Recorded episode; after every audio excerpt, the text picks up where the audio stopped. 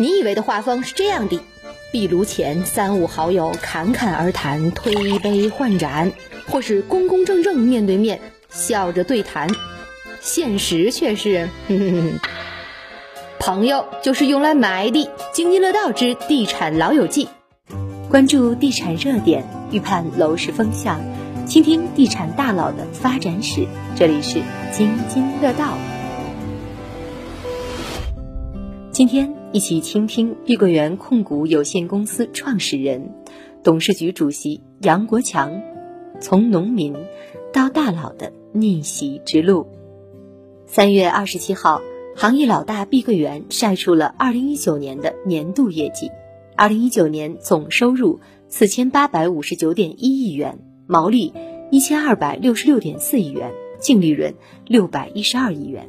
同比增长均超过了百分之二十，这一长串专业数字的背后，昭示着这家龙头房企一贯保持稳健踏实的作风与足以令投资者安心满意的综合实力。在二零一九年财富世界五百强榜单之中，碧桂园总排名从三百五十三位跃升到了一百七十七位，提升幅度位居第一。在中国公司净资产收益率的排行榜上，碧桂园位居第二，仅次于格力电器，而同为房企的恒大则排到了第三位。可以说，这份榜单实实在在地奠定了碧桂园中国房地产龙头的行业地位。当然，碧桂园能取得这样的成绩，与领头人杨国强的努力不可分割。他是中国最土的开发商，农民出身，放过牛。挨过饿，懂得甘苦的味道，更明白珍惜的意义。改革开放让他抓住契机，从包工头做起，慢慢成了大老板。经历过第一次开盘只卖出三栋别墅的尴尬，也体会过一分钟卖出十栋房子，像卖白菜一样卖房的畅快。有过南征北战，把商业版图不断延伸的得意，也有过工地坍塌备受质疑的危机。一路走来，杨国强和他的碧桂园始终没有放弃，相信天道酬勤，相信事在人为。杨国强常说自己是一个农民，他也确实是从农村逆袭到城市的。一九五五年，他出生在广州顺德北滘镇的一个普通的农民家庭，因为家里穷，很小的时候就去放牛，长到十七岁都没有穿过鞋。然而，杨国强爱读书，跟同学一起跑到了废品收购站买成堆的旧书看。贫穷的年代里，读书滋养了他的精神世界。由于家庭出身不好，杨国强没有机会读大学。十八岁，他辍学在家，干起了农活儿。闲时仍旧是蹲在村口的废品收购站翻着旧书看。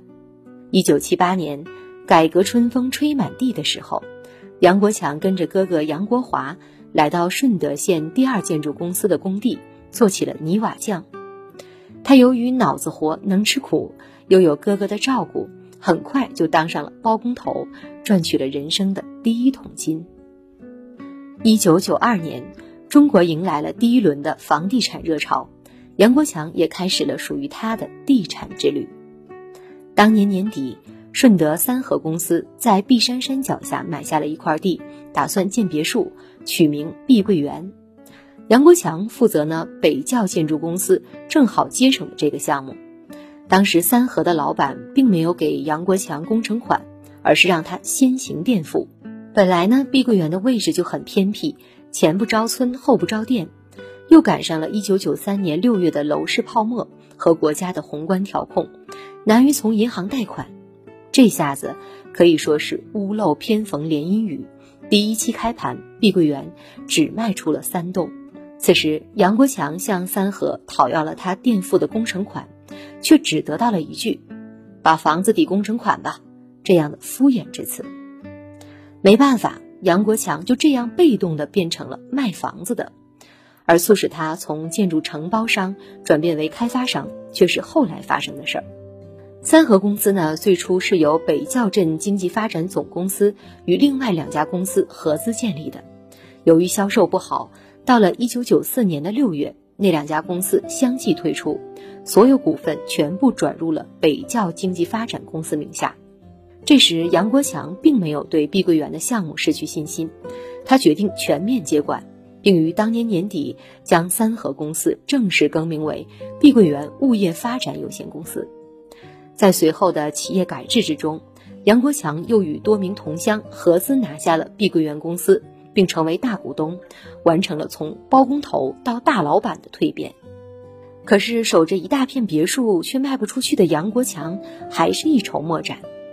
这时候，他生命中的贵人出现了，王志刚，新华社广东分社的著名记者，正是这个贵人的一个点子，盘活了碧桂园。王志刚的点子就是建贵族学校，贵族学校能够吸引有钱人的子女到这里来读书，而周边的住宅楼正好可以卖给学生家长。这其实啊，就是中国最早的学区房。杨国强如法炮制。果然招生很顺利，也带火了别墅的销售。为了进一步解决资金问题，他又想出了每人收取三十万元教育储备金的办法，一下子得到了三亿元的过河钱，稳稳地控制住了局面。一九九八年，福利分房制度取消，中国房地产迈入了新的时代。从那时起，杨国强开始着手向更大的市场进军。他在广州的郊区建花园洋房，以低于同地段市场价三千多元每平米的价格出售，当月就卖出了三千套房子，创下了史无前例的纪录。短短三个月，七十多栋花园洋房全部售罄。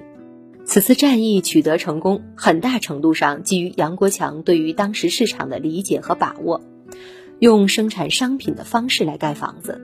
他用这一理论指导实践。土地低成本，房屋大规模生产，销售要快速，铿锵有力的三板斧算是砸对了。二零零二年，广州凤凰城别墅开盘，碧桂园又创下了开盘当天即销售七点五亿元的惊人纪录，这相当于一分钟卖出去十栋房子，也被业界称之为像卖白菜一样卖房。二零零七年四月，碧桂园在香港上市。身价千亿、跻身富豪，一向低调的杨国强将股份转让给了女儿杨惠妍，自己退居到了幕后。紧接着，碧桂园加快了扩张，把脚步伸向黑龙江、辽宁、内蒙古、重庆、安徽、湖南、湖北、江苏等地，版图越做越大。杨国强常说自己是一个农民，但熟悉他的人都知道，他其实是有大智慧的。他爱读书。最喜欢法国作家卢梭的《忏悔录》，蛋糕越做越大，家族企业的管理弊端也逐渐显现。当杨国强意识到这一点之后，他决定引进人才。那是二零一三年春天的一天，杨国强与平安董事长马明哲小聚，谈论起了管理。杨国强问：“你管理平安万亿资产有什么秘方吗？”马明哲答：“我能有什么秘方？”就是用优秀的人，在我这儿有很多年薪千万的人。回去之后，杨国强告诉当时的人力资源总经理彭志斌：“我给你三十个亿，你去给我找三百个人来。”那以后到二零一七年年底，相继有一千三百多名博士在碧桂园入职。除了高学历人才，成熟优秀的职业经理人同样是杨国强网罗的目标。原富力地产副总裁朱荣斌。中建原高管吴建斌都被他高薪挖角过来。杨国强还推行合伙人制度，员工入股项目，跟投获益，参与分红，调动所有人的积极性。这样一张立体结实的管理网就织成了。也正是在二零一七年，碧桂园实现了跨越式的发展，销售收入五千五百亿元，超过万科、恒大，成功坐上了行业老大的位置。然而，接下来的二零一八年，碧桂园这个新晋升不久的行业老大，却遭受了前所未有的危机。上海奉贤项目售楼处模架坍塌，杭州萧山项目地基裂痕，六安帝王项目暴雨坍塌。从二零一八年六月二十四号起，四十天之内，碧桂园接连发生了三起安全事故，致七死亡、十九人受伤。血的事实让人们惶恐。一时间，质疑声和声讨声不断传来。杨国强自己也在反思，高周转的模式是不是出了问题？《易经》中有亢龙有悔之说，意思是居高位者要戒除骄傲，否则容易招致失败而后悔。应该说，杨国强和他的碧桂园此时正处在亢龙有悔的境地。在针对安全事故所做的媒体发布会上，杨国强携碧桂园高管向公众致歉。在碧桂园有一句口号。希望社会因我们的存在而变得更加美好，而这绝非空话。